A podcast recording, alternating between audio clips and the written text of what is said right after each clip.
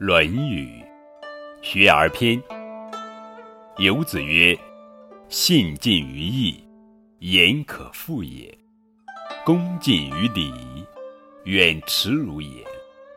因不失其亲，亦可宗也。”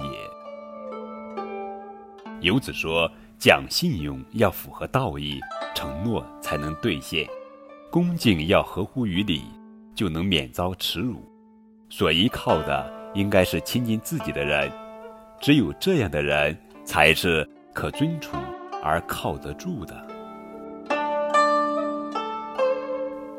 关于“信近于义，言可复也”，还有一个好听的故事：“信近于义，言可复也。”土木立信。公元前三六一年，秦国的新君秦孝公即位。他决心发愤图强，于是广罗人才，任用了从魏国来的商鞅。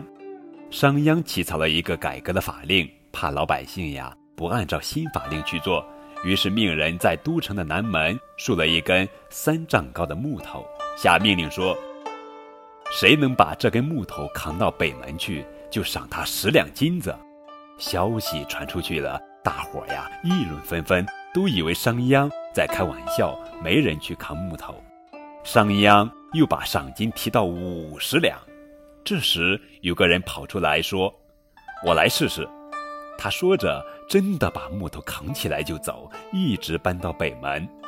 商鞅立刻派人赏给他五十两黄澄澄的金子。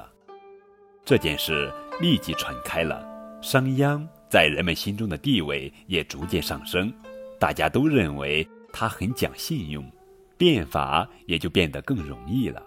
后来秦国通过商鞅变法变得更强大了。